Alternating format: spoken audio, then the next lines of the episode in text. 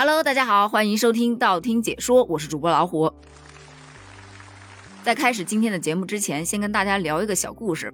前两天啊，我们这儿因为疫情防控，然后加上要经常出去做核酸，所以呢就出音非常的慢。那天我把节目录制完成之后，发给了我的后期大田老师，但那个点呢是大田老师已经差不多工作完成了，收拾收拾包袱就准备下班的点儿了。突然看到我扔了个音频过来，他立马回了我一个表情包。那个表情包呢，就是那种很沙雕的表情包，上面写着“听我说谢谢你”，我立马就感觉我的耳边、脑海当中到处营造着“听我说谢谢你，因为有你”啊，就那种感觉，你知道吗？特别难受，因为这句话现在就成了一个最大的调侃了。就你遇到任何你不能、不想或不愿意去干的事情的时候，你都可以抛这么一句：“听我说谢谢您啊。”所以这就是我们今天要聊的话题。听我说，谢谢你，到底是一个什么样的梗？其实啊，这是一首儿歌，创作于二零一九年。这首歌的初衷其实是想让孩子去懂得感恩。刚出来的时候，真的一度火遍了全网，各大短视频平台你都可以看到各种跳那个手势舞的，还有那个编的那个舞蹈。我记得那个时候，我们这边因为疫情的原因，孩子在家里上网课，老师还布置过这么一个作业。就给孩子拍一个短视频，让他对妈妈说谢谢你。老实说，我当时其实还蛮感动的。但是谁又能想到那个时候的感动会变成现在的，就是看到这个舞或者听到这首歌就原地抓狂、生理不适的这种感觉呢？这个现象啊，其实出现有一段时间了。最早呢，是因为有一位母亲，她带着孩子去做核酸检测。然后检测完了之后，为了让自己的孩子学会感恩，让他明白工作人员有多么的辛苦，所以就让自己的孩子给工作人员跳了一曲《听我说谢谢你》。刚开始呢，大白们都觉得很感动，而且还会配合着小朋友们去拍手唱歌，画面是非常非常的温馨。那么很必然的，这个短视频就火了。火了之后，就开始有越来越多的人争相模仿。那第一个做的呢，可能就是感动。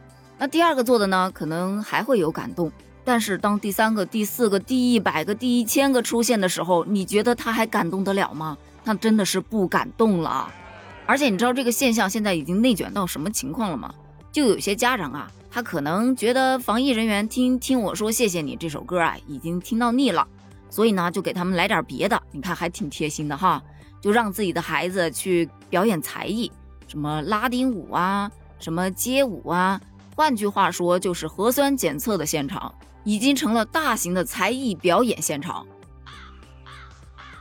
那凡事啊都是过犹不及。你想，人家做核酸检测做了一天了，累都累死了，还要被迫欣赏歌舞，哎，给你鼓掌，站起来给你鞠躬，在最后还要谢谢这些表演的人员。最主要的是，他还要被你拍成短视频发到网上去。其实，对于被拍啊这件事，我一直是非常非常反感的。有时候我在公园里散步啊，看到别人拿着手机在到处拍，我都会把头低下来，或者是绕过去，就特别不喜欢成为别人的背景板。你想想，何况是医务人员？那前段时间有这么一条新闻，就是说有一个家长，他觉得医务人员不尊重他的孩子，因为他孩子在给他跳《听我说谢谢你》的时候，那位医务人员在看手机。其实这件事曝光的时候，很多网友都是站防疫人员的。人家防疫人员为什么要花自己的时间？为什么要去配合你作秀呢？就是因为这样的现象太多太多了。所以这一首歌啊，现在还被封了一个现代酷刑。于是最近各地的核酸检测现场啊，就有很多的工作人员在喊话了：做完核酸检测后，我不需要你来唱，听我说谢谢你，也不需要你来跳。听我说，谢谢你，你赶紧走，我就谢谢你了。为什么会有这样的呼吁呢？你要想啊，你首先这首歌恶不恶心人，咱就放一边啊，咱就事论事。你想啊，需要去做核酸检测的地方，一般都是有风险的地方，对吧？你在那唱歌，哪怕你戴着口罩，你也会大幅的增加你的呼吸力度，而且你不断的唱歌啊，你嘴巴会动，对吧？你口罩边缘也会有缝隙，这有风险啊。跳舞就更不必说了，本来大家就排着队呢，还要去给你腾一块地方让你跳，真的大可不必。你要真想感谢人家医护人员，你坐下张嘴戳完麻溜走人是吧？你让人家能早点下班，就是对他们最大的感谢了。而这两天听我说谢谢你的原创，他们一家三口在接受采访的时候就表示，创作这首歌的原本意思是让大家能够感受到温暖，能够感受到正能量。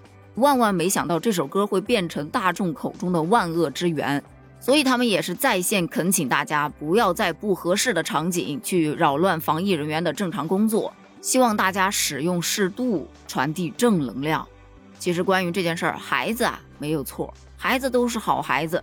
家长呢，如果说你是真的想让孩子学会感恩，那么你这个初心啊是好的。如果你就是想蹭流量、蹭热度，那真的很浪费时间。